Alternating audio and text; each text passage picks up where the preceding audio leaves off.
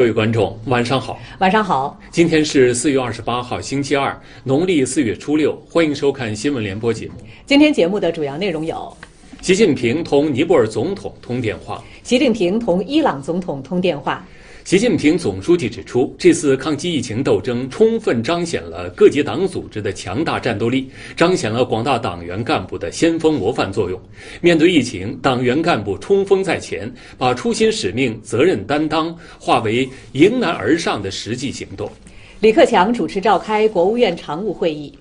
十三届全国人大常委会举行第五十一次委员长会议，栗战书主持。国务院联防联控机制介绍最新疫情以及农业农村经济发展情况。赶工期抓进度，各地重点工程建设加快推进。全球新冠肺炎确诊病例累计超过两百八十八万例，累计死亡病例接近二十万例。各位观众，今天的新闻联播大约需要三十五分钟，接下来请看详细报道。本台消息：国家主席习近平二十七号晚同尼泊尔总统班达里通电话。习近平指出，面对突如其来的新冠肺炎疫情，中国人民采取符合中国国情的有效措施，经过艰苦卓绝努力，度过了最困难时期。我们始终对形势保持清醒认识，已经做好长期应对外部环境变化的准备，正在全力做好疫情防控工作的前提下，积极推动经济社会发展恢复正常秩序。中国经济长期向好的基本面不会改变，我们对此抱有充分信心。习近平强调，在中国疫情防控最吃劲儿的时刻，尼泊尔政府和人民给予中方坚定支持，体现了尼泊尔人民对中国人民的深情厚谊。中方也始终关注着尼泊尔疫情发展，将继续向尼泊尔抗击疫情提供坚定支持。两国卫生医疗机构可以加强交流合作。相信在你和奥利总理领导下，尼泊尔政府和人民一定能早日战胜疫情。疫情过后，双方要继续落实好去年我们互访就各领域合作达成的共识，推动中尼战略合作伙伴关系不断发展。习近平强调，面对前所未有的疫情挑战，国际社会比以往任何时候都更需要团结合作，更需要维护多边主义，更需要坚持国际公正和道义。中方将秉持构建人类命运共同体理念，积极开展抗疫国际合作，支持世界卫生组织发挥领导作用。班达里表示，在你英明领导下，中国政府及时采取果断有效措施，成功控制国内疫情，并积极推动加强国际抗疫合作。尼方对此高度赞赏，相信中方的经验将增加其他国家战胜疫情的信心。去年，你对尼泊尔成功进行国事访问，推动尼中关系进入新时代。尼泊尔人民迄今仍记忆犹新。尼方对中方为尼泊尔抗击疫情提供急需的防疫医疗物资深表感谢。尼方将继续推进两国跨境铁路等领域合作。相信疫情过后，尼中友谊将更加牢不可破，两国合作将取得更多成果。尼方愿同中方共同推进共建“一带一路”，推动构建人类命运共同体。本台消息：国家主席习近平二十七号晚同伊朗总统鲁哈尼通电话。习近平代表中国政府和中国人民，对伊朗政府和伊朗人民抗击新冠肺炎疫情表示诚挚慰问和坚定支持。习近平指出，在这次抗疫斗争中，中伊两国同舟共济、守望相助，充分体现了中伊两国和两国人民的深情厚谊。中国人民心系伊朗人民抗击疫情，已向伊方援助多批抗疫物资，并向贵国派遣了首个对外抗疫医疗专家组。中方愿同伊方继续加强抗疫合作，分享抗疫经验，提供力所能及的帮助。相信在你领导下，伊朗人民一定能够早日战胜疫情。习近平强调，面对这次全球性重大突发公共卫生事件，国际社会只有加强协调合作，才能形成战胜疫情的合力。单边制裁妨碍伊朗及国际社会抗疫努力，中方坚定发展中伊全面战略伙伴关系，坚定支持伊朗捍卫国家主权和尊严。中方愿同伊朗等国际社会一道，加强国际抗疫合作，共同争取抗疫斗争最终胜利，为维护世界公共卫生安全作出贡献。鲁哈尼表示：“我对中方成功控制疫情感到高兴，中方经验值得各国借鉴。面对疫情，伊中两国相互支持，两国人民友谊得到深化。伊方对中方为伊朗人民抗击疫情及时提供宝贵物资援助深表感谢，愿同中方加强卫生等领域合作，进一步发展两国战略伙伴关系。”当前形势下，应立即解除对伊非法单边制裁。伊方希同各国一道，共同维护多边主义，捍卫国际公平正义和伊方正当权益。习近平总书记指出，这次抗击疫情斗争是一次大考，充分彰显了各级党组织的强大战斗力，彰显了广大党员干部的先锋模范作用。关键时刻冲得上去，危难关头豁得出来。在疫情防控斗争一线，广大党员干部把初心使命、责任担当化为冲锋在前、迎难而上的实际行动，始终奋战在最前沿。抗疫一线，武汉本地的医护人员接触患者最早，战斗时间最长，这其中党员更是冲在最前，守到最后。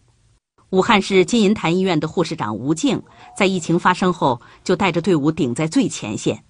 他和同事既要减少普通患者病情恶化，也要防止从 ICU 抢救出来的患者情况反复，帮患者翻身换药、清洁窗口。吴静将每一项临床护理都做到尽可能细致。三个多月时间，他几乎没有完整休息过一天。我们第二次生命是你们给的，我嘛感谢感谢你们会战是真的好。党员要在危难时刻挺身而出，英勇奋斗，呃，在大战中践行初心使命，在大考中交出合格答卷。不管是在不在疫情当中，我觉得作为党员都应该是冲锋在前的。关键时刻有党组织在，关键岗位有党员在。在救治一线，三百四十八支援鄂医疗队建立临时党组织一千六百六十一个，实现党的组织全覆盖。从火神山、雷神山到方舱医院，各地的定点收治医院，党员们冲在前，干在先，他们不畏艰险，无私奉献。在荆门市第一人民医院，来自浙大邵逸夫医院的九零后男护士团队扛起了 ICU 病房的救治护理任务，他们中近一半都是党员。在荆门坚守的五十多天，他们拼尽全力守护重症患者。自己本来就是一名共产党员，又是男孩子吧，我感觉更多可能是有一份责任感。我觉得我们现在的九零后就是有担当、有责任，现在正是为国家做贡献的时候。始终把人民群众生命安全和身体健康放在第一位，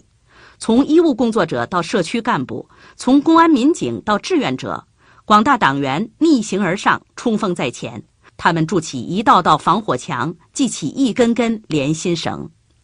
武汉市武昌区百瑞景社区是一个超大型社区，常住人口超过两万多人。社区的二十三名网格员，一半都是九零后。疫情发生后，段瑶和同事们承担着社区摸排、日常消杀工作，同时也收集居民的需求，代买日常生活必需品和药品。眼下小区已经解封，但是社区里还有二百多户独居高龄的空巢老人。以及一些残障人士的家庭，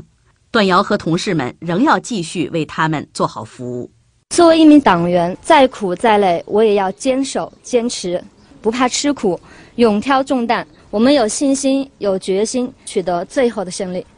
疫情防控一线，每一个基层党组织就是一个战斗堡垒。为防止疫情从境外输入，从空港到海域，防疫一线的党员身先士卒，奋战在最前沿。王淑婷是一名九零后党员。疫情爆发后，她退掉了回老家的火车票，推迟了婚礼，与支部四十二名党员一起投入到防止疫情输入的工作中。从春节至今，王淑婷和同事在医学流行病学调查岗位接待入境人员超过八十九万人次，排查来自重点地区入境旅客超过十一万例，其中排查处置一万余例有发热症状的人员，转诊送医两千多例。习近平总书记说：“各级党组织和广大党员干部要扛起责任，经受考验。作为一名党员，我就应该在危难时刻挺身而出，守好入境第一关。”同处国门一线，舟山群岛的六横岛拥有华东地区最大的煤炭储备、配煤及中转码头，平均每天到港的外籍船舶超二十艘。疫情发生后，舟山六横海事处十二名青年党员迅速集结，组成党员突击队，二十四小时驻守海岛，最长四十多天连续作战不换防。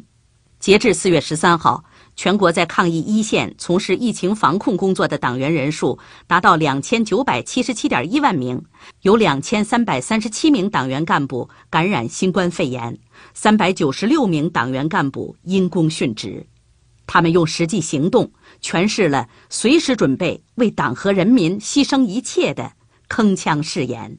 全国人民同心努力，攻克时艰。应该说，党的坚强的领导，人民群众坚定的支持，是我们取得这次抗疫阶段性胜利的重要的保障。本台今天播发央视快评：善于运用制度优势应对风险挑战冲击。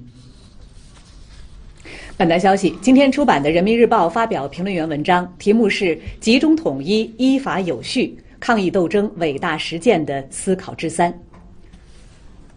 本台今天播发国际锐评：团结合作是最有力的武器，中国抗疫实践带给世界的思考之三。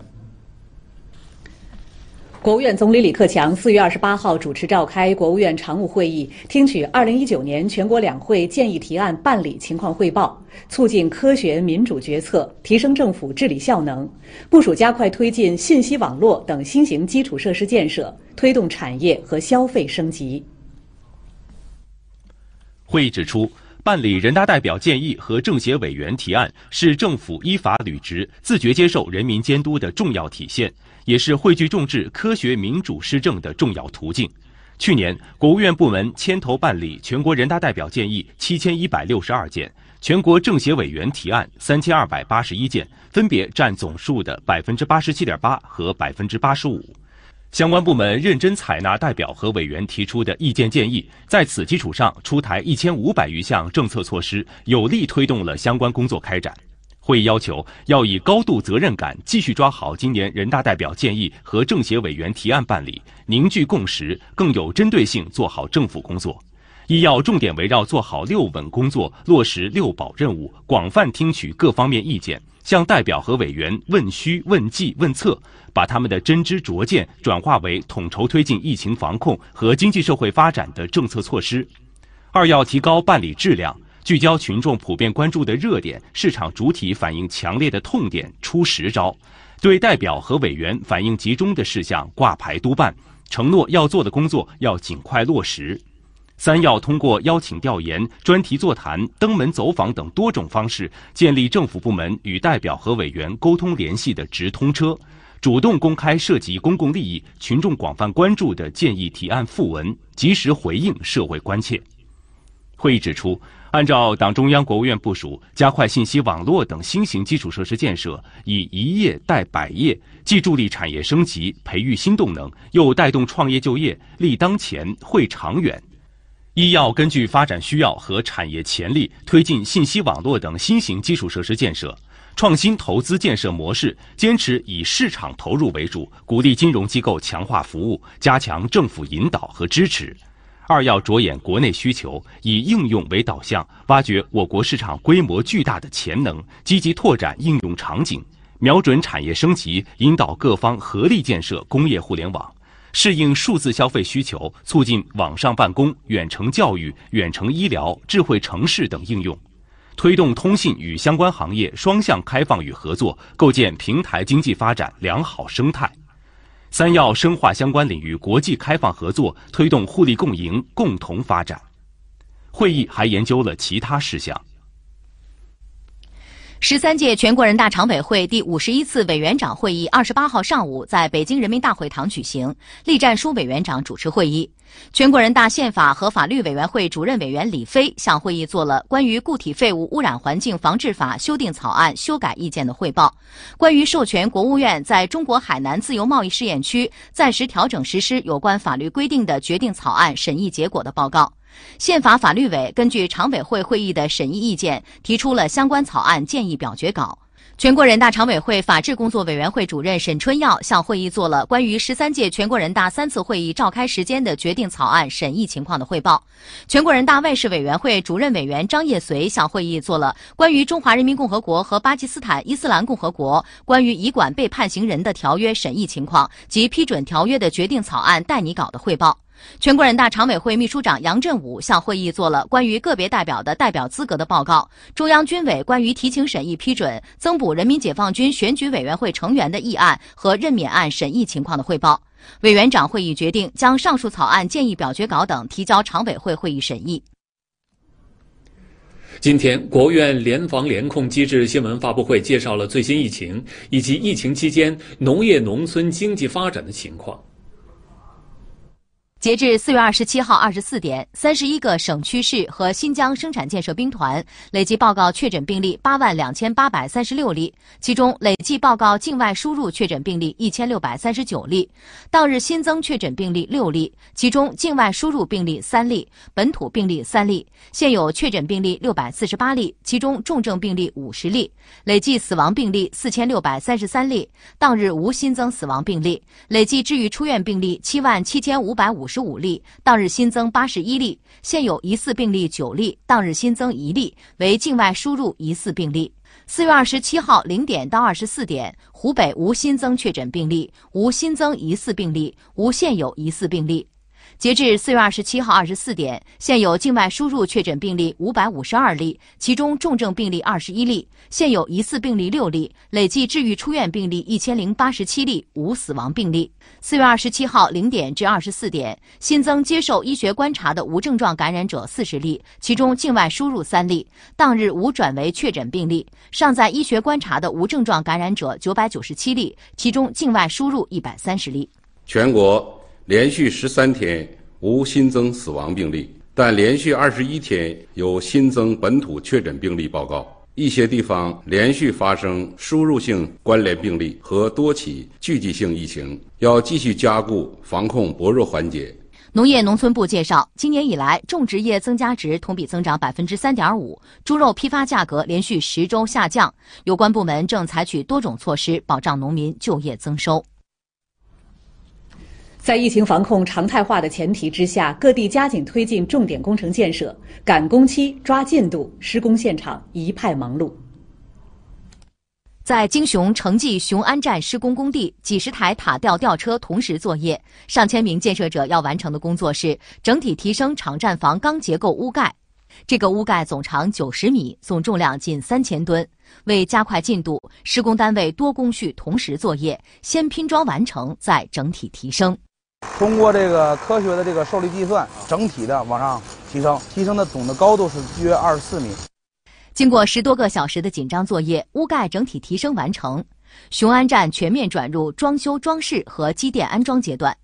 这两天，各地重点工程建设不断取得新进展。浙江衢州至福建宁德铁路衢州段正线铺轨基本完成，黑龙江绥化的铁路专用线路基土石方施工完成过半。横穿贵州中部的都安高速完成了百分之七十的建设进度，安徽合肥将军岭路特大桥的桥塔每天以一米的速度增长。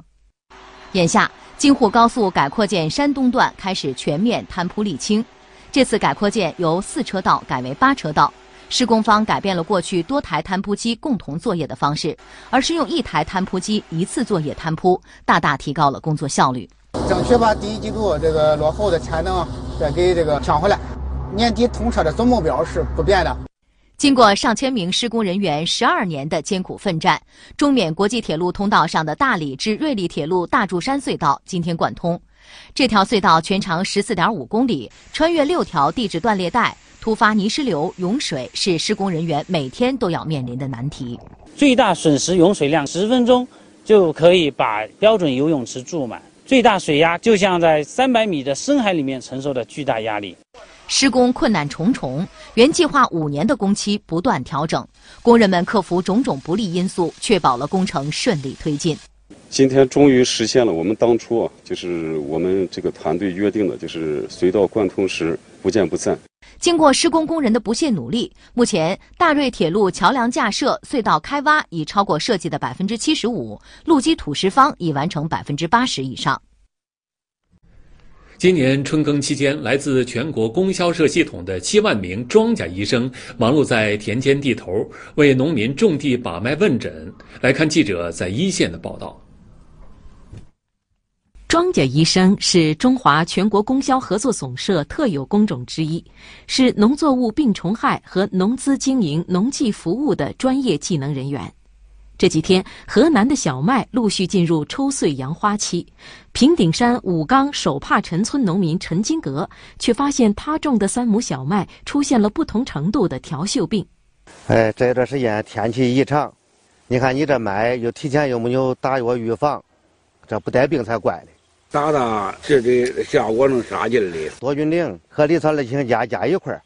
啊，基本一次用药能解决哈这个三到五种的病虫害。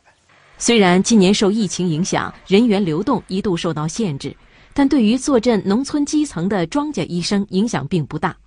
依托遍布全国的十一点三万个农业生产资料网点，供销社系统在村镇街头建起七万多家庄稼医院，每个庄稼医院都有一名庄稼医生坐诊或者值守，农民的需求几乎是随叫随到。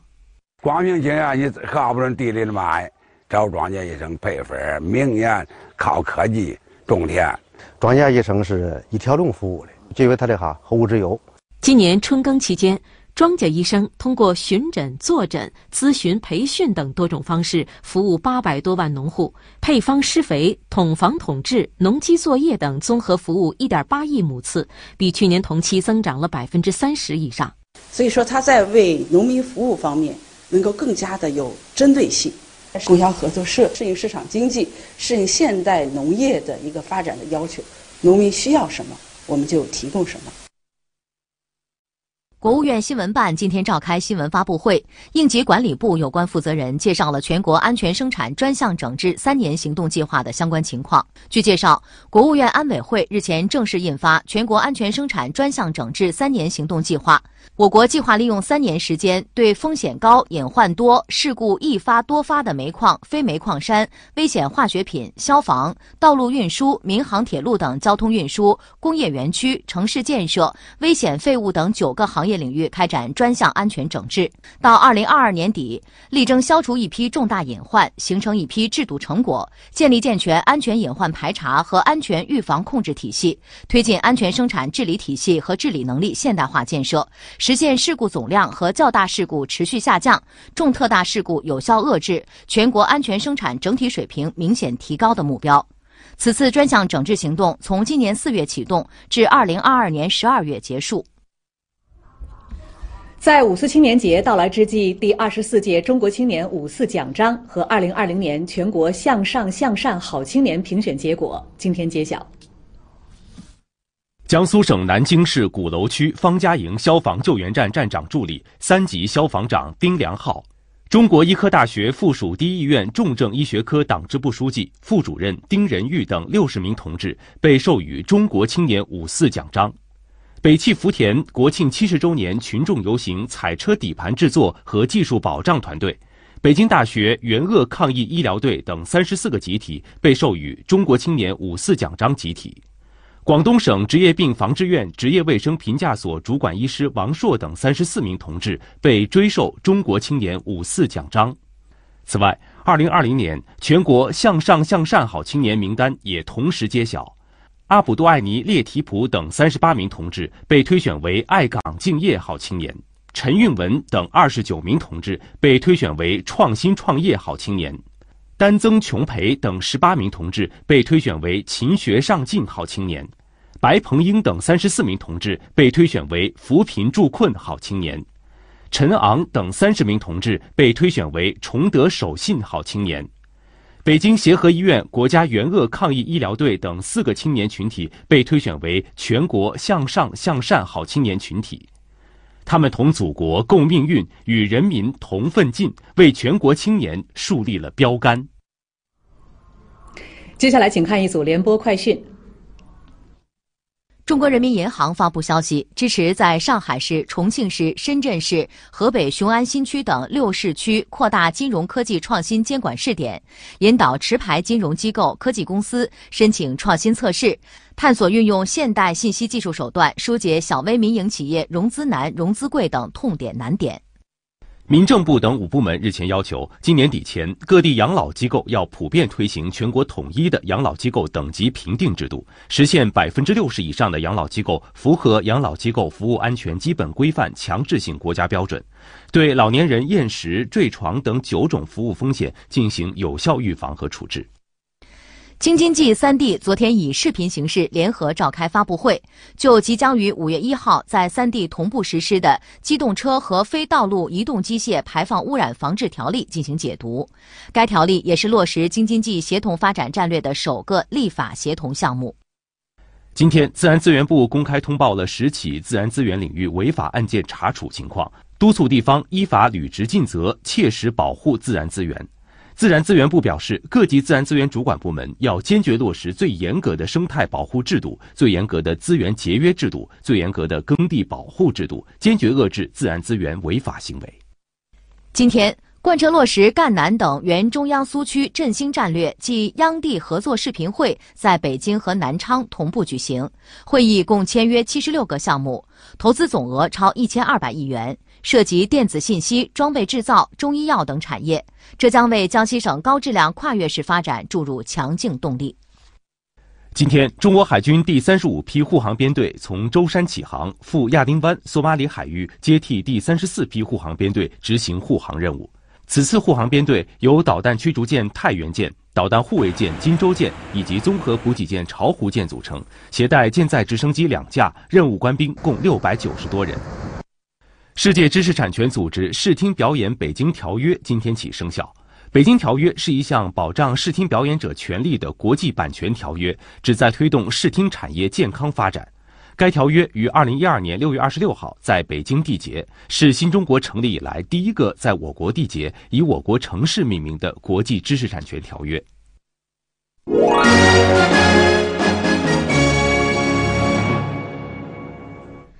多国人士表示，中国有效抗击新冠肺炎疫情，积累并分享了宝贵经验。同时，中国还在力所能及的范围内，不断向其他国家提供防疫物资支持，为全球抗击疫情发挥重要作用。世界卫生组织应对新冠肺炎特使大卫·纳巴罗近日在接受英国广播公司采访时，回击对世卫组织的无端猜疑，指出中国的做法值得学习。They did the number of things that every other country should be doing. 中国做了很多其他国家应该学习的事情。中国及时告知公众疫情情况，加强医疗救治能力，协调全国的医院，全力支持抗疫，并及时对武汉采取严格管控措施。世卫组织总干事谭德赛一直呼吁其他国家仔细研读世卫组织专家二月份在中国考察后所撰写的报告，并在自己国家的疫情防控中借鉴中国的经验。我认为这是极为正确的。老挝、阿尔巴尼亚等国人士也表示，中国分享的经验对他们抗击疫情有很大的帮助。中国向世界多国提供了抗疫援助，中国的抗疫经验是行之有效的。中国专家对老挝的帮助就证实了这一点。抗击疫情需要世界各国的团结合作，这也证明了习近平主席提出的构建人类命运共同体理念的重要现实意义。中国提供的防疫物资将有效提升我们抗击疫情的能力。感谢中国政府的帮助，全世界只有团结一致，才能赢得抗疫的胜利。二十六号，沙特政府与中国企业签署一项总额为九点九五亿沙特里亚尔（约合十八点七亿元人民币）的新冠病毒检测合作协议。沙特萨勒曼国王人道主义援助和救济中心总监阿卜杜拉·拉比亚表示，此次合作将极大帮助沙特完善疫情防控工作，也是两国领导人快速反应、助力国际合作抗疫共识的体现。吉尔吉斯斯坦副总理伊斯梅洛娃表示，中方在疫情爆发后迅速采取坚决果断措施，取得显著成效。中国副级联合工作组的专家通过走访医疗机构、线上教学等方式，同吉尔吉斯斯坦专家进行深入细致交流，为吉尔吉斯斯坦抗击疫情作出重要贡献。根据世界卫生组织最新的统计数据，全球累计新冠肺炎确诊病例已达到二百八十八万三千六百零三例，累计死亡病例为十九万八千八百四十二例。世卫组织总干事谭德赛表示，欧洲新增确诊病例数在下降，但新冠肺炎大流行远没有结束。针对部分疫情趋缓国家开始陆续放松管控措施，谭德赛说，如果各国采取适当的公共卫生干预措施，不仅从国家层面，而且从地区层面和全球范围协调行动，就可以避免疫情卷土重来。美国累计新冠肺炎确诊病例已超过九十八万。纽约州州长科莫二十七号表示，除了部分建筑业及制造业工厂外，纽约州的居家限制令将在五月十五号到期之后，在大部分地区延长。另据美国媒体报道，纽约州二十七号还宣布，因疫情影响，取消该州原定于六月二十三号举行的总统初选。二十七号。法国在医院接受治疗的患者和在重症监护室接受治疗的患者都在减少。法国总理菲利普将于二十八号在法国国民议会介绍法国政府的解禁细则，细则将明确法国如何在逐步恢复经济的同时防止第二波疫情来袭。病愈后重新开始工作的英国首相鲍里斯·约翰逊二十七号说，要重视发生第二波疫情高峰的风险，目前仍不能解除居家隔离措施。瑞士新增病例持续减少。瑞士政府日前宣布，将分阶段放松疫情管控措施。从二十七号起，允许理发店、花店、建材市场等营业；允许医院、诊所的非急诊科室及牙科诊所等接诊。奥地利卫生部今天表示，奥地利将不会延长四月三十号到期的管控措施。奥地利将放开十人以内的聚会，酒店也将会从五月二十九号开始重新开放。土耳其政府方面日前宣布，从五月一号起，对三十一个省实施为期三天的管控措施。同时，土耳其政府正制定一项全面计划，旨在尽快恢复正常生产生活。在巴西，确诊病例超过六点六万例，多个州重症监护床位紧张。从本周末开始，里约热内卢州首座接收重症患者的临时医院将投入运营。本台今天播发国际锐评：背负四宗罪的蓬佩奥已经突破做人的底线。锐评指出，在美国历史上，从没见过像蓬佩奥这样的国务卿，硬是把在中情局期间撒谎、欺骗、偷窃那一套带到美国外交场合，断崖式拉低了美国的声望。此次新冠肺炎疫情发生以来，蓬佩奥变本加厉，其所作所为已经突破做人的底线。首先，蓬佩奥推动断供世卫组织，对全球抗疫，尤其是对最不发达国家和弱势群体的疫情应对是有百害而无一利。其次，为掩盖美国政府疫情应对的不及格，蓬佩奥不断甩锅中国，蓄意挑动仇恨对立，一再破坏国际防疫合作的努力。第三，疫情本已对全人类造成创伤。但在蓬佩奥的推动下，美国政府继续对伊朗、古巴等国搞极限施压，酿成更大的人道主义灾难。第四，蓬佩奥在美国国内疫情防控上袖手旁观，置美国民众生命于不顾，一味追求政治私利。蓬佩奥的所作所为失信于美国人民，透支美国外交信誉，危害全球抗疫合作，成为美国巨大的耻辱与不幸。本台消息，新华社播发新华时评：蓬佩奥是荒诞逻辑包藏祸心。时评说，近日美国国务卿蓬佩奥等多次以莫须有之名就新冠肺炎疫情对中国进行栽赃，代表了美国一些政客的阴暗心理。美式甩锅的背后，是美国当局在千方百计地为掩饰自身问题找借口和替罪羊。时评强调。人命关天，攻击抹黑他国不能挽回浪费的时间和逝去的生命。美方一些政客应当清楚，再怎么使劲儿，锅也甩不过太平洋。与其无中生有的指责污蔑中国，还不如把心思用在救人性命这件事儿上。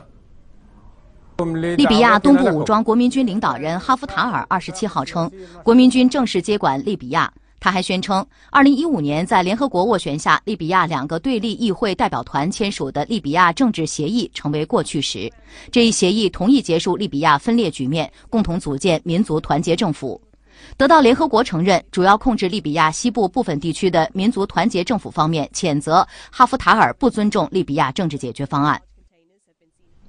今天的新闻联播播送完了，感谢收看。更多的新闻资讯，请您关注央视新闻客户端；更多的移动视频，请您下载央视频。再见。再见。